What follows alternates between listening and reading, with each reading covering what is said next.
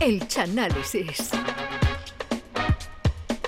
En estos días, Cádiz es el epicentro de los pasodobles, los cuplés y los popurrismas carnavaleros. Y el Chano se siente algo místico y sensible. Todos aquellos que conocen al caletero saben que su religión es el carnaval y su líder, Paco Alba. Y tal vez por todo esto ha decidido chanalizar la vida, obra y milagros de otro líder espiritual. Un hombre que, como el resto de los mortales, le invadieron el pecado, la culpa y las ansias de redención. Un hombre que también llevaba chanclas y tuvo un grupito de amigos pescadores. Hermanos, hermanas, señoras y señores, es la hora de escuchar el chanálisis de La última tentación de Cristo. Mortal,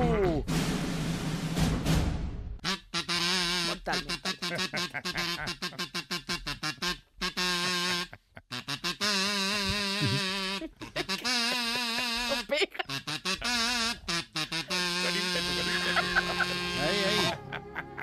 mira esta película que esto suena ya, esta banda sonora suena ya Judea antigua. Buenas tardes a todos, aquí comenzamos un día más el Chanálisis, que en el día de hoy, como dice Charo, está dedicada a esta película que ha sido una de las películas más polémicas Uy, sí. de toda la historia Sí, del sí. cine. Se trata, como bien ha dicho, de La Última Tentación de Cristo, dirigida en 1988 por Martin Scorsese, que tiene toda la cara de André Buenafuente jubilado. ¿Tú viste la cara de Scorsese? Es verdad, es verdad, es verdad. Scorsese y André Buenafuente. Sin gafas. ¿no? sin gafas.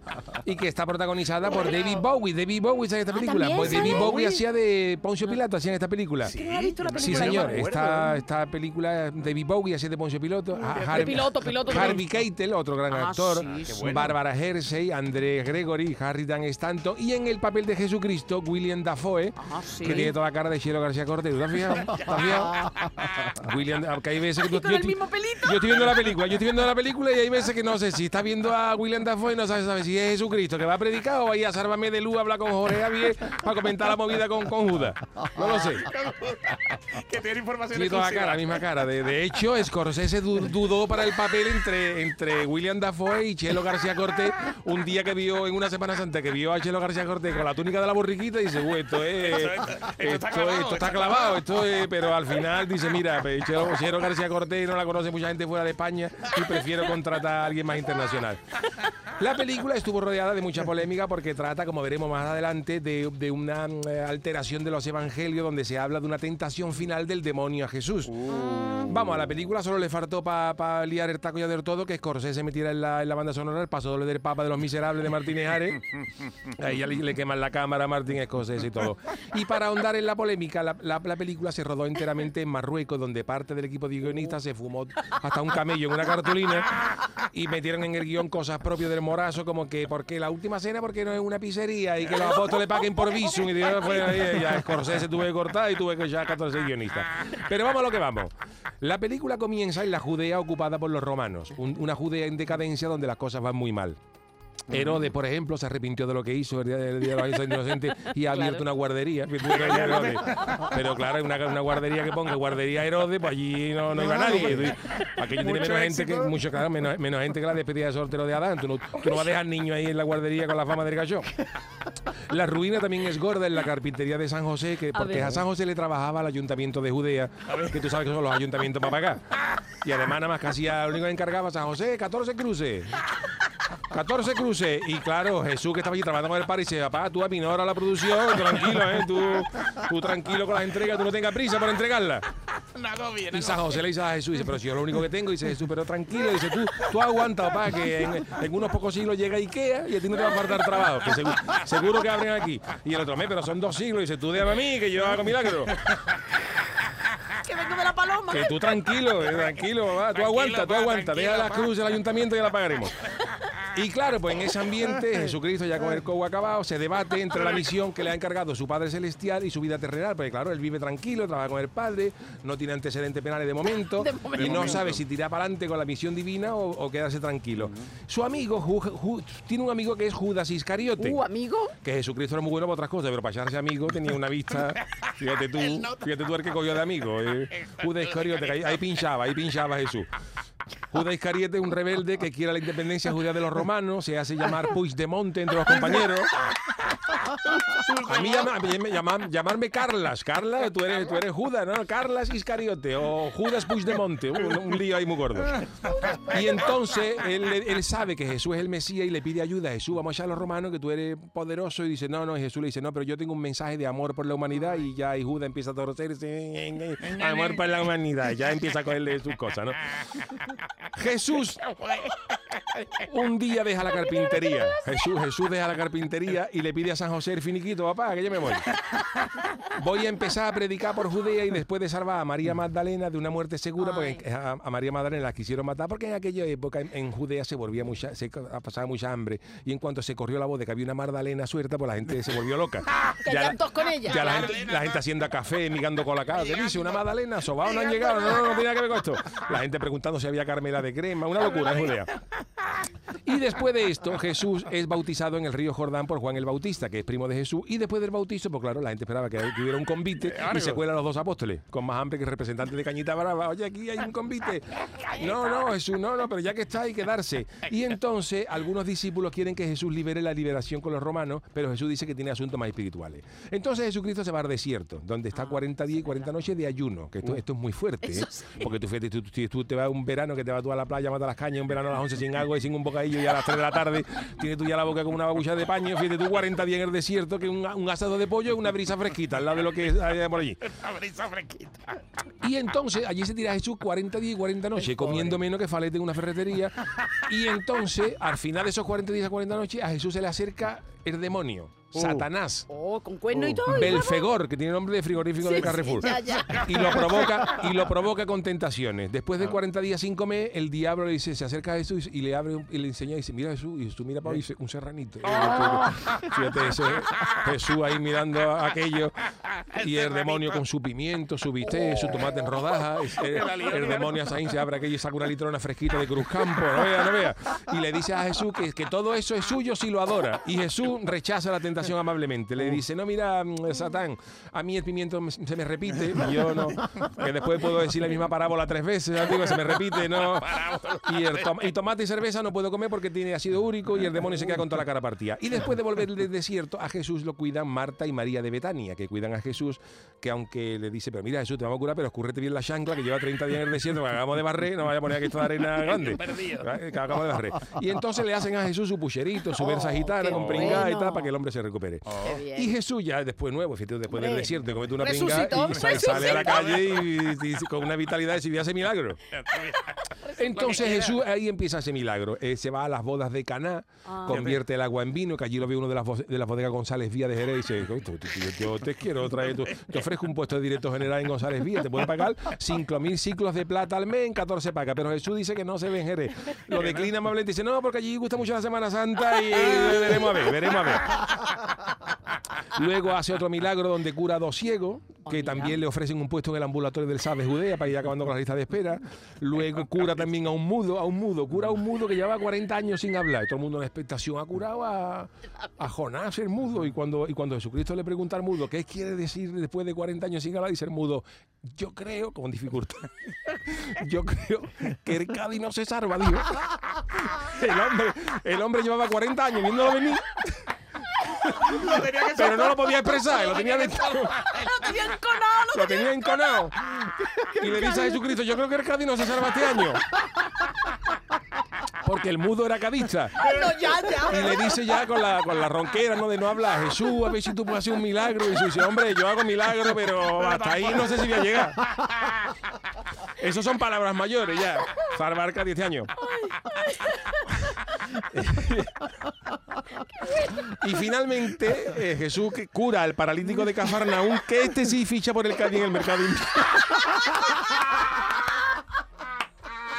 En el mercado de invierno. Pero Jesús ahí empieza a achacarse al enemigo, porque cuando resucita a Lázaro, eh, Lázaro, levántate y anda. Jesús lo, lo llama el director de la funeraria, el último suspiro, y dice, mira Jesús, malestar, por- yo llevo mi negocio, que yo tengo, vamos a llevarnos bien, ¿no? cada uno a lo suyo. Y dice, yo, yo no predico por ahí, tú no me resucitas muerto, vamos a ir cada, cada uno a lo suyo.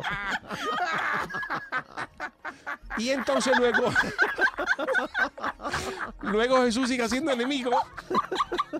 Porque se cuela en el templo y echa a todos los prestamistas. ¡Hombre! A- echa a dos de ING, a, a uno de BBVA, le da una patada a un kiosco del, del Banco de Santander. Y claro, como tú ya te metas con los bancos, malo.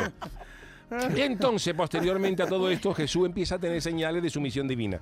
Sangra por las manos, son señales de que lo ¿verdad? van- Sí, como sí. si tú aplaudieras como- si tú aplaudieras con dos erizos en medio. y te- entonces, esto dice, esto es una señal de que me, me van a crucificar para la humanidad. Y entonces Jesús, Jesús sabedor de su misión, necesita cumplirla. Entonces Jesús instruye a Judas para que lo entregue a los romanos. Jesús habla con Judas, dice, Judas, vale, tú me vas a oye, entregar a los oye. romanos. Y dice, preparado. y Judas le dice a Jesús, mira Jesús, a mí no me importa, pues los romanos pagan bien, dice, pero esto explícatelo, explícaselo tú a la gente y a los otros once que después que- quedo yo de chufla. que yo te voy a entregar, pero por lo menos di que has sido tú, ¿no? Que yo- Que yo quedo como hermano. y entonces Jesús convoca a sus discípulos para una cena que también hay ahí bronca entre ellos porque San Pedro quería ir a Romerillo para, para despedirse a los grandes. Pues si es la última, La última. vamos a ir a los grandes, Aprovechar. mariscos, cigales, Jesús poniendo pa' allí. No, no, no, no. San Juan, San Juan, San, Juan más contenido, quería ir a un chino, que tampoco.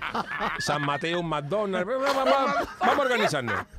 Y entonces finalmente la cena es en casa de un particular y cuando Jesús sale después de la cena a rezar es detenido por unos romanos que había mandado Judas. Y a Jesús lo conducen ante Poncio Pilates, que estaba todo el día Sí. haciendo ejercicio para mantenerse en David Bowie.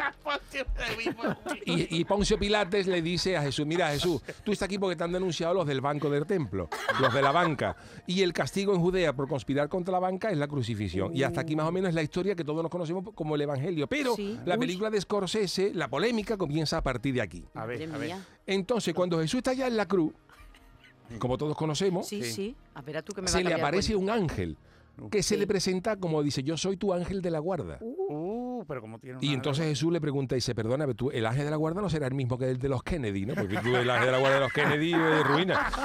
Dice Jesús, porque si no estamos apañados. Dice, no, no, no, no, yo tú tranquilo, yo soy el ángel, tu ángel de la guarda. Esto es la película de Scorsese. Dice, yo estoy aquí porque quiero que sepas que Dios, tu Padre, está contento contigo. Ah. Y quiere que seas feliz, no tienes por qué morir en la cruz. Entonces el ángel lo baja de la cruz y ahí es donde empiezan las protestas de la gente.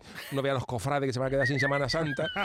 Porque la gente, ¿cómo? ¿Que la ha bajado? Llega allí una unidad móvil de Canal Sur del llamado con Fran López de Paz, conectando en directo. Paso urgente, paso urgente.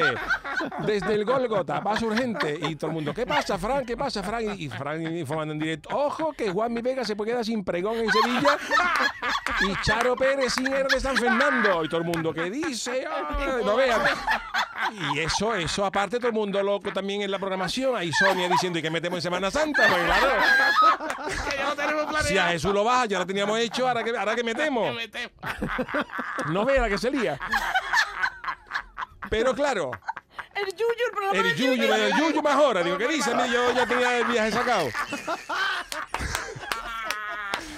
Yo no tengo nada que ver con esto. Pero claro, Jesús cuando el ángel de la guarda le ofrece entre, entre bajarse de la cruz o no, dice, claro, eso es como el- entre, entre elegir la cruz o una vida familiar, eso es como elegir entre hacer una mudanza o irse a un spa, no hay color. Y Jesús dice, pues yo me bajo, emprendo una vida familiar junto a María Magdalena, pero ella muere abruptamente. Uy, Oh. la pobre. Y Jesús es consolado por el ángel de la guarda, a la que Jesús le reprende y le dice que, mira, Ángel, tú eres de la guarda, pero te hace falta un poquito más de formación, ¿eh? Porque lo que es guardar, guardar mm, en cortito con sifón. Que me- Y entonces ya viudo, Jesús forma una, una familia con María y con Marta, hermanas de Lázaro, que tienen un dinerito guardado, porque desde que Jesús resucitó a Lázaro, las hermanas no pagan los recibos del hermano. Dice, ¿para qué? Si va a morir, lo va a resucitar, ¿para qué?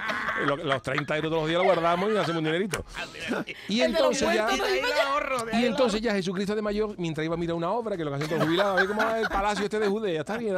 Entonces, Jesús encuentra a San Pablo, también más mayor, que está predicando y le dice que él es la persona, yo soy quien, la persona sobre la que tú predicas, San Pablo. Pero San Pablo se mosquea porque Jesús Claro. se bajó de la cruz, no ha cumplido los Claro. evangelios. Y entonces Jesús dice que quiere, decir, la oferta que me hiciera de la guardia era rechazable. Y ya al final de su vida se ve a un Jesús moribundo en su lecho de muerte.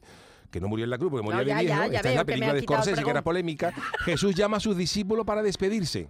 Y llega Judas, cuando llega Judas, que fue el que dio el pelotazo porque cobró los 30 talentos y no se, y no se colgó del árbol en esta versión.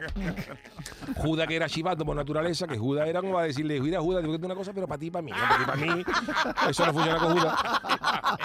Judas ya se reconcilia con Jesús y le dice, Jesús, te tengo que decir una cosa. El ángel de la guarda que te bajó de la cruz no era un ángel de la guarda. Uy. Era Satanás. Uh, Anda. que ofreció su última tentación, te tentó por la última vez y te engañó para que creyeras que no tenía que sacrificarte la por la humanidad, tentación a la que Cristo sucumbió. ¡Oh! De ahí, de ahí la Oh, película, el nombre, la ¿no? última tentación de es Cristo. que yo no la he visto Qué esta bueno. película. Y Dios. entonces, claro, imaginarse esto es lo que, lo que, con- lo que con- lo convulsa de los evangelios, ¿no? Entonces Jesús se queda horrorizado, dice, pero yo qué he hecho, Dios mío, he sucumbido a la tentación del demonio y en medio de una ciudad en llamas, arrepentido, se arrastra hasta el lugar de la crucifixión.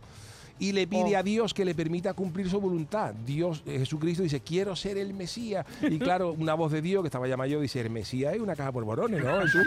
Dice, yo cómo te voy a convertir en eso. dice, no, papá, que lo que está escrito, las escrituras, lo- que cumplamos la escritura. Y entonces aparece, entonces ya desaparece toda negro y vuelve a verse a Jesús en la cruz, Ay. joven otra vez, que es como si hubiera sido un sueño, y muere por la humanidad salvando la última tentación de Satanás de escapar de la muerte, casarse y formar una familia, salvando por tanto al mundo del desastre que estuviera a su puerto, sobre todo para los compañeros del llamado que ahora mismo estarían haciendo deporte con Manolo Martínez y, y Eduardo Gil. Y veríamos a Fran López de Pan en el campo de Betis. Fíjate tú, fíjate tú. Y en la escena final, Jesús ya joven expira y ya Ay. adecuado a las Ay, escrituras dice, Santa. todo Ay. está cumplido y muere. Entonces Jesucristo muere. Y aquí termina la película y el charali de la última tentación de Cristo, que espero Qué que os haya gustado, pero que es una película muy original. No, no, no, es un sí, yo no la enfoque muy visto, original ¿eh? sobre Sí, esta sí, sí, historia. sí, sí. Yo Habla de una última ¿eh? tentación del demonio a, a Cristo. Madre mía. yo tampoco la he visto Yo no la había visto, en serio. Sí, pero- Pero Pues fue muy polémica. ¿no? Sí, quisieron, quisieron excomulgar. Porque No, esto viene de un libro, esto viene de un libro anterior. Este la película de Scorsese Sí, del año una adaptación. 88, creo que era, pero esto es un libro del año 50 y tanto. Y claro, cuando Scorsese lo llevó, imaginar esto lo que era Claro. para los cimientos de la iglesia, que Cristo no se hubiera muerto en la cruz. Sí, esto, sí, no sí, vea la que, lió. no vea que se formó, vamos. La Pero lió. al final sí muere. Lo de los Monty. Python de la vida de Brian, los 10 mandamientos, al lado de esto.